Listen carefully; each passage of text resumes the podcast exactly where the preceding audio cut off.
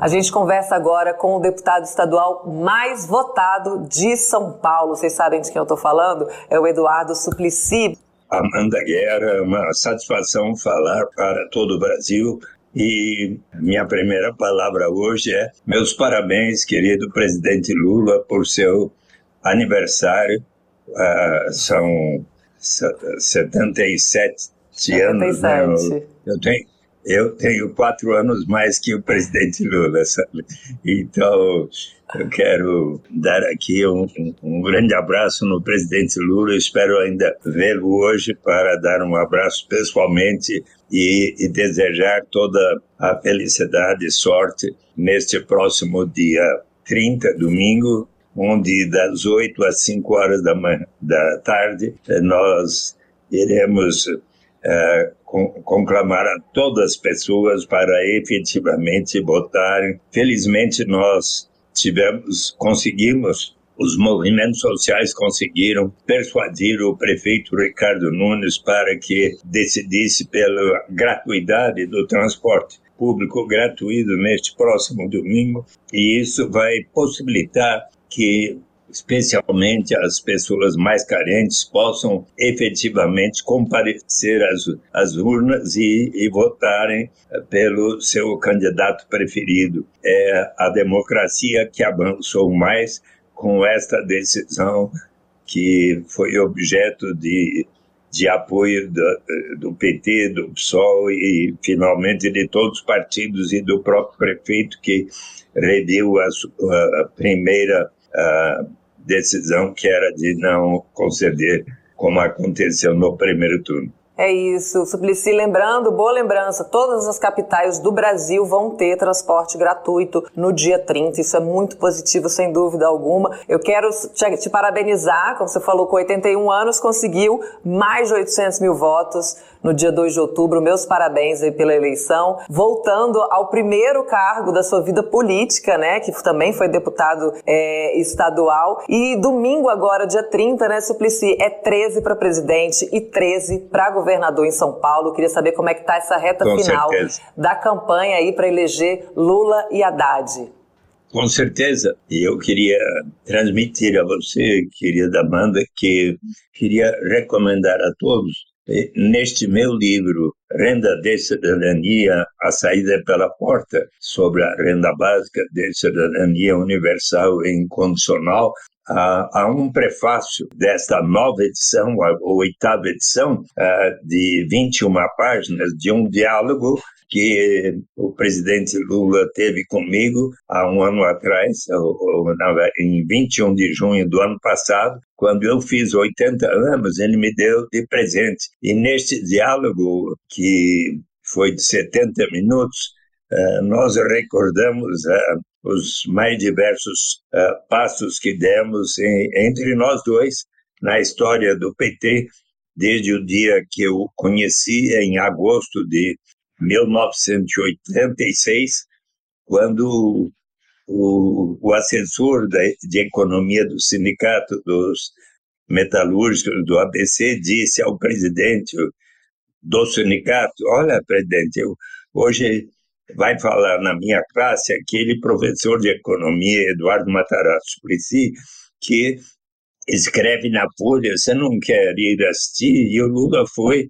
E você sabe que depois de, é, de, um, de de eu falar para eles, quarta missa de economia na Fundação Santo André, de como o Brasil estava crescendo, mas com forte concentração de renda e de riqueza, e que se eles um dia se tornassem ministros da economia, que eles precisariam estar dialogando não apenas com os empresários, mas também com os trabalhadores. E quando eu abri para perguntas e observações, eis que o presidente Lula levantou a mão e fez diversas observações, o que levou o, professor lá atrás, na sala de aula, a dizer o que é que vai dizer o diretor da faculdade a hora que souber que está aqui presente um perigoso líder sindical. E o Lula ficou um pouco sem graça e saiu da sala de aula, mas quando eu terminei de responder todas as perguntas, eis que encontrei lá no pátio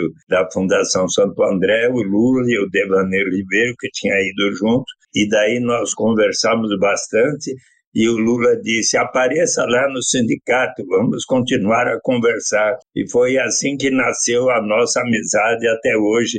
E então, uh, e tudo isso está recordado uh, no prefácio desta oitava edição da Renda de Cidadania, A Saída pela Porta. E eu acho que você merece um livro e eu preciso ver como lhe enviar um exemplar deste livro, tá bom? Com dedicatória, Amanda. Eu ia falar isso, que se mandar o livro, manda com a dedicatória, vai ser uma honra receber essa publicação. O nosso público aqui do jornal, inclusive, cita sempre essa publicação, fala muito dessa, dessa, desse seu projeto, que o senhor costuma dizer que é o, seu, é o projeto que te mantém na política, né? E o Bolsonaro e o Paulo Guedes, eles querem o quê? O fim do salário mínimo, é, não, não querem mais um reajuste real, castigar as aposentadorias, enquanto o Lula assume o compromisso de valorizar o salário mínimo, como sempre fez em seus governos, não é uma promessa vazia, né? Garantir aumentos reais, né, acima da inflação. O Haddad em São Paulo se compromete a elevar o salário mínimo paulista para 1.580 reais. então também um compromisso do Haddad em relação à valorização dos salários. E eu queria que o senhor falasse da importância de valorizar o salário, né, que é referência para todos os outros salários. Então isso atinge toda a classe trabalhadora, né, e nos reflexos que isso tem, é, Suplicy, em toda a cadeia econômica, né, e social também. Pois bem, o, os governos do presidente Lula e da Dilma fizeram questão de uh, adotar a diretriz, que inclusive é aprovada em, em lei que o salário mínimo deve ser ajustado, levando em conta a desvalorização por causa da inflação e mais os ganhos de produtividade na economia. E, e ele uh, obedeceu esta regra ao longo dos oito anos de seu governo. E uh, então eu e, e isso foi possível, inclusive porque a, realizando estes aumentos de acordo com a, a produtividade em, e em termos reais, mantendo o valor do salário mínimo mais os ganhos de produtividade, isso contribuiu para que houvesse um, um crescimento da demanda por bens e serviços que estimulou o crescimento da economia brasileira em níveis mais acentuados do que durante os governos Michel Temer e Jair Bolsonaro. Hoje no Brasil a gente tem 33 milhões de pessoas passando fome, né? E foi um salto dos 19 milhões que a gente tinha dois anos atrás para esses 33 milhões no governo perverso aí do Bolsonaro, mais 30 milhões de pessoas em insegurança alimentar, né? Que não sabem se vão conseguir fazer as três refeições ao longo do dia. E o Bolsonaro atrapalhou como pôde o pagamento dos auxílios aprovados pelo Congresso e também auxílio tem data para deixar de ser pago, que é em dezembro deste ano, como o Lula também tem denunciado, não há previsão para o orçamento. O Bolsonaro não se compromete na continuidade do pagamento. Mas o Lula assumiu o compromisso de pagar e aperfeiçoar o Auxílio Brasil, Suplicy, caso ele seja reeleito, né? Serão 600 reais mais 150 reais por criança até 6 anos de idade. E aí falando de novo, né, sobre a renda básica universal, que é a política, é, é, é o grande projeto que motiva sua permanência na política até hoje. Qual a importância de assegurar esse valor, né, um valor aí mínimo para as famílias viverem com o mínimo de dignidade e tentar reparar, começar a reparar os danos né, causados pelo governo Bolsonaro na família dos brasileiros. É importante, Amanda, que nós venhamos a bem compreender como será a, a renda básica no seu caráter universal. Mas como assim? Ah, até o Pelé, a Xuxa, o Bolsonaro, o Paulo Guedes, o, o presidente Lula, o Eduardo Suplicy, a Amanda, todos vamos receber, sim. Obviamente, os que temos mais vamos colaborar para que nós próprios e todos os demais venham a receber. Que vantagens há ah, em relação, por exemplo, seja ao Bolsa Família, ao Auxílio Brasil, às demais formas de transferência de renda, eliminamos inteiramente qualquer burocracia envolvida em se ter que saber quanto cada um ganha no mercado formal, na carteira de trabalho assinada ou em qualquer atividade que façamos, seja se a mamãe toma conta das crianças da vizinha, recebe um trocado, não precisa declarar, eliminamos qualquer estigma ou sentimento de vergonha da pessoa precisar dizer eu só recebo tanto, por isso mereço tal complemento de renda. Eliminamos o chamado fenômeno da dependência que acontece quando se tem um sistema que diz que quem não recebe até certo patamar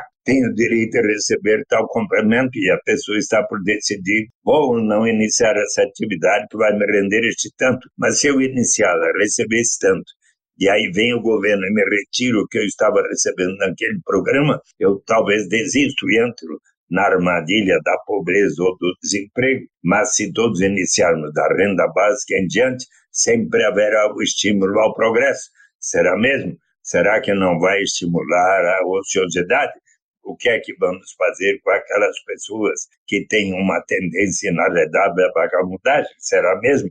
Pensemos um pouco em nós, seres humanos. Todos nós amamos realizar uma série de atividades, mesmo sem remuneração no mercado. As mães, quando estão amamentando seus nenês, qualquer hora do dia, da noite, da madrugada, com todo amor e carinho. Nós, pais e mães, quando cuidamos do desenvolvimento de nossos filhos e filhas, nas associações de bairros, nas igrejas de todas as denominações, nos centros e diretórios acadêmicos, quantos de nós não realizamos uma série de atividades porque nos sentimos úteis perante a comunidade. A Constituição brasileira assegura o direito à propriedade privada, o que significa que aquela pessoa que detém a propriedade de uma fábrica, fazenda, banco, títulos financeiros, propriedades imobiliárias, essa pessoa tem o direito de receber lucros, juros, aluguéis, os rendimentos do capital.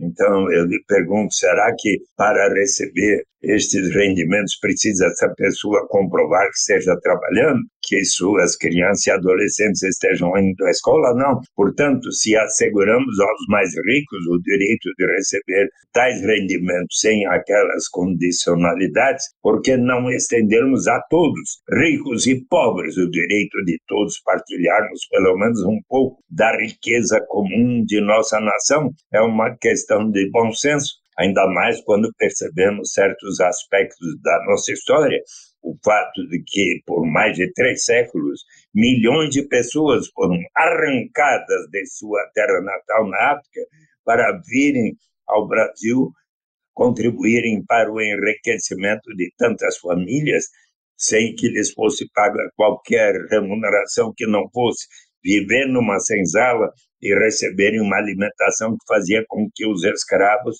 tivessem uma expectativa de vida pouco superior a 30 anos de idade. Mas qual é, querida Amanda, a principal vantagem da renda básica de cidadania?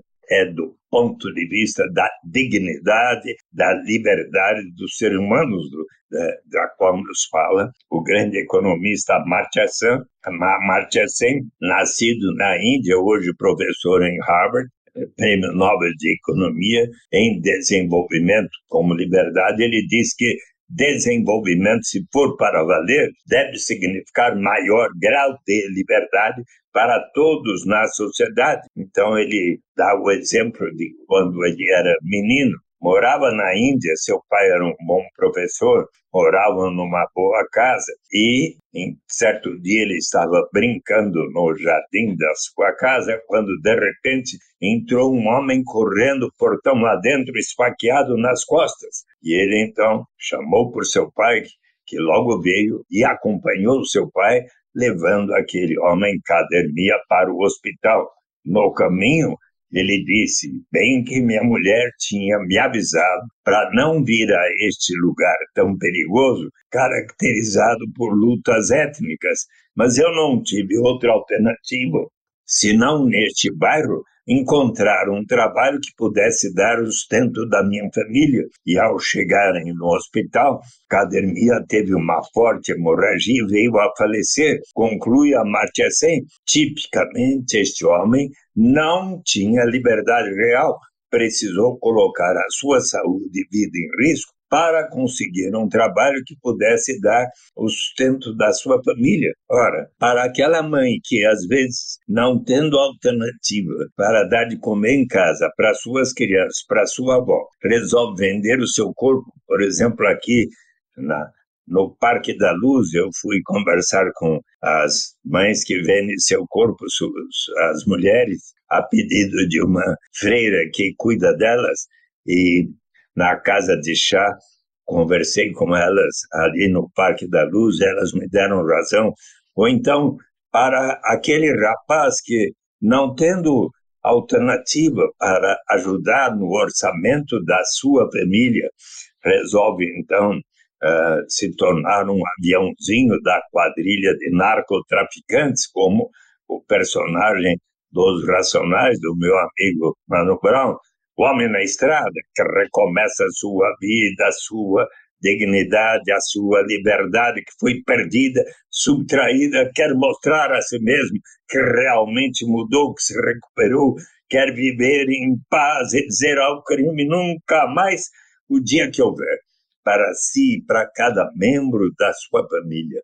Uma renda básica suficiente para atender às suas necessidades vitais, essa pessoa vai ganhar o direito de dizer: não, agora eu não preciso aceitar essa única alternativa que me surge pela frente, mas que vai ferir a minha dignidade, colocar minha saúde e vida em risco. Eu agora posso aguardar um tempo, quem sabe é, fazer um curso aqui numa instituição na minha cidade, até que surge, e, e com a professora Amanda Guerra, até que surja uma possibilidade, uma alternativa é, mais de acordo com a minha vocação, com a minha vontade. É neste sentido, pois, que Amanda, a, a renda básica de cidadania vai elevar o grau de dignidade e liberdade para todos na sociedade brasileira e em cada país do mundo, e é por isso que eu tanto acredito nesta proposta e venham batalhando por ela. E eu espero que o presidente Lula vai uh, implementá-la para valer. Maravilha, Suplicy. Tem aqui muitas mensagens de carinho. Eu queria ler algumas para você. A Josi Negreiros diz aqui que tem lindas lembranças do Suplicy na campanha do Olívio Dutra para governador no Rio Grande do Sul em 98. Gravamos um depoimento dele em Porto Alegre uma gentileza sem igual. Aqui a, Ana Lúcia Padovan. Senhor Eduardo Suplicy, parabéns por, por tudo, sua vida, pessoa, existência, empatia, amor, ética, luta, discernimento, educação, honestidade. Maria José diz que tem grande admiração e respeito pela sua atuação. Te manda aqui saudações também. Jusilete Diniz dos Santos, que maravilha ver seu Suplicy, tem uma grande admiração. Alberto Quirone diz renda de cidadania do Eduardo Suplicy e redução da jornada de trabalho sem redução de salário. Marlene Bignoto também manda aqui é, beijos e abraços da família inteira dela para o senhor. Dulce Tereza também diz que o senhor faz parte da história do Brasil, do PT, João Ricardo Roque. Parabéns, Eduardo Suplicy, muita saúde, muitos anos de vida, trabalhando para o povo mais necessitado do Brasil. Clodoaldo Santos também te manda saudações. Enfim, tenho muita mensagem carinhosa aqui para você, Suplicy. E eu queria também é, te parabenizar pela energia, vitalidade aí nessa continuidade, depois de eleito aí o mais votado deputado estadual em São Paulo, está trabalhando também para eleger Lula e Haddad em São Paulo. Aí pra gente, só para a gente finalizar, como é que está o clima aí dessa campanha, é, dessa reta final, faltando três dias para o 30 de outubro, Suplicy? Olha, ah, nestes últimos dias eu procurei acompanhar ora o Lula e o Haddad, ora Haddad e Alckmin em diversos lugares e uh, em cada um desses pontos, como aconteceu no início da semana ali no Campo Limpo, na zona sul da cidade de São Paulo, ou no final de semana passada em Campinas, 20 mil pessoas presentes, e, e também eu estive uh, em Araraquara, ainda ontem, em Araçatuba, sexta-feira, e foram por toda parte, um, recebido por dezenas de petistas e animadíssimos e, e estivemos caminhando pelas ruas, por exemplo, em Araçatuba, que é, onde até o, o, Bolsonaro tinha ganho, mas percebemos conversando com as pessoas no comércio, na, na pra, no calçadão do centro de Araçatuba, que tem uma uma receptividade muito grande para o presidente Lula. Nós estamos animados. E eu queria aqui uh, mandar um abraço para você, Amanda, eh, de um amigo meu. Uh, eu vou mandar de dois amigos meus que são inspiradores da renda básica de cidadania. O primeiro é esse que está aqui, ó, é, é o, o Thomas More, ator, autor de A Utopia, que foi um dos grandes pensadores da história que uh, escreveu a respeito de como, uh, no início do século XVI, a pena de morte não havia uh, colaborado para diminuir a criminalidade violenta. E, através de um personagem, ele diz muito mais eficaz do que infligir estes castigos horríveis, para que não tem outra alternativa senão de primeiro tornar-se um ladrão para daí ser transformado em cadáver, é você assegurar a sobrevivência das pessoas. E por esta razão, ah, e daí um amigo de Thomas More escreveu, com base nesta reflexão, um, um tratado de subvenção aos pobres ao prefeito da cidade de Bruges, na Bélgica, onde pela primeira vez propõe a garantia de renda aos habitantes de Bruges. Por isso, Thomas More é considerado um dos grandes pensadores da história que defendeu essa proposta. E o outro amigo meu que uh, veio aqui para lhe dar um abraço, que eu acho que você gosta muito dele, como eu, é esse aqui. Oh, Martin Luther King Jr., que uh, no seu belíssimo discurso I Have a Dream, ele diz: Eu tenho um sonho de que um dia, nos morros vermelhos da Geórgia, os filhos de ex-escravos e os filhos de ex-donos de escravos serão capazes de se sentar juntos na mesa da fraternidade. E no livro uh, caos ou prosperidade, da onde é que nós vamos daqui para frente, ele diz que agora está na hora de uh, colocar em prática aquele instrumento que efetivamente vai erradicar a pobreza, que é a renda garantida. Isso ele falou em 1997. Por isso que eu sou muito amigo dele e mando um abraço dele para você, Amanda. Obrigada. Muito bom, muito bom te ouvir. Que inspiração, Suplicy, saber que você está firme e forte aí na luta. A gente pode contar com o seu trabalho ainda, com a sua presença aqui, para nos inspirar cada vez mais. Eu agradeço muito a sua participação aqui com a gente. Queria ter muito mais tempo para a gente ficar aqui conversando. O povo está adorando, mandando muitos beijos, muitos, muitos abraços. Felicitações pela sua eleição, pela sua vida, pela sua trajetória. E eu só tenho a agradecer mais uma vez você ter aceitado o nosso convite, estar aqui com a gente nessa quinta-feira. Obrigada. Obrigada. Um beijão, Amanda. Felicidades para você. Um beijo até, até a vitória, né, Suplicy? Dia 30. Dia 30 a gente vai comemorar muito. Lula na cabeça. Lula, e Fernando Haddad e também. Fernando Haddad. 13 13. Lula e Fernando Haddad. Maravilha, obrigada.